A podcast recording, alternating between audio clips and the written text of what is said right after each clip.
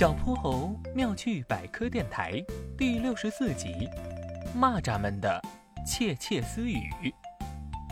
听说啊，波波城郊外的草木最近已经长得郁郁葱葱了。小泼猴和哼哼猪钻进草丛里，一会儿露出脑袋，一会儿又蹲下去不见了。他俩赶过来要为自己的自然实践课收集第一手的资料呢。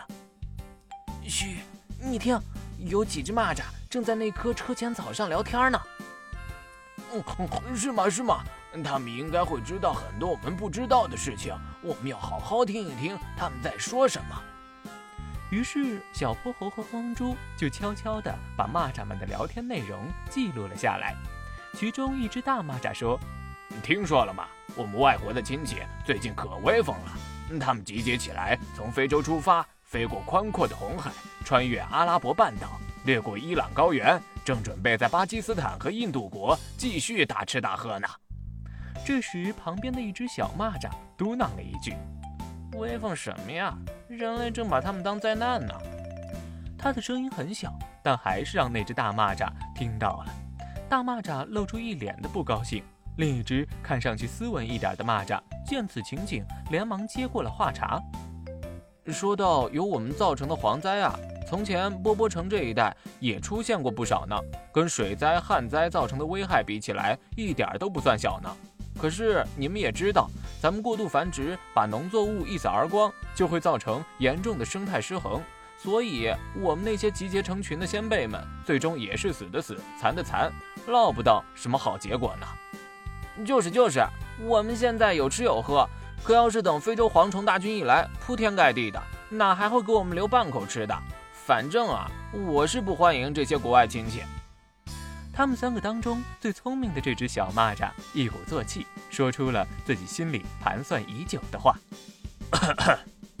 最大的那只蚂蚱一看这种局面，赶紧见风使舵，转了口风：“我早就说了嘛，独自有丰年，结伙全玩完。咱们波波城郊外的蚂蚱早就定了自律条例，会严格控制自己种群的数量。”否则的话，波波城这么多年积累下的防灾经验，再加上动用大规模杀灭设备，分分钟会让我们消失的。大蚂蚱说到这里，定了定神。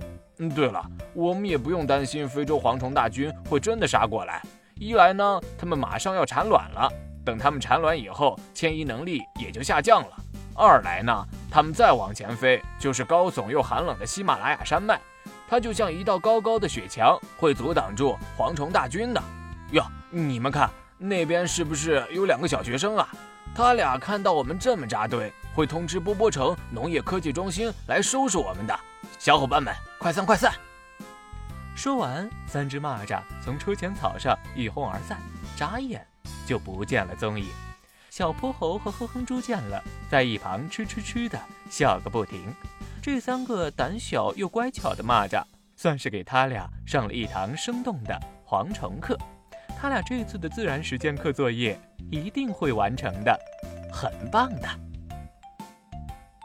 嗨，各位小朋友，我是小泼猴，非常欢迎大家在每期节目下方留言，把心中的大问题、小问题告诉给小泼猴哟，我会从中挑出好玩有趣的，用讲故事的方式告诉给你答案。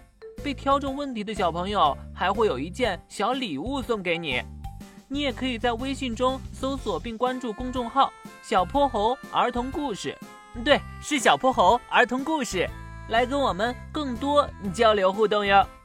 小泼猴妙趣百科，一天一个小知识，下集不见不散。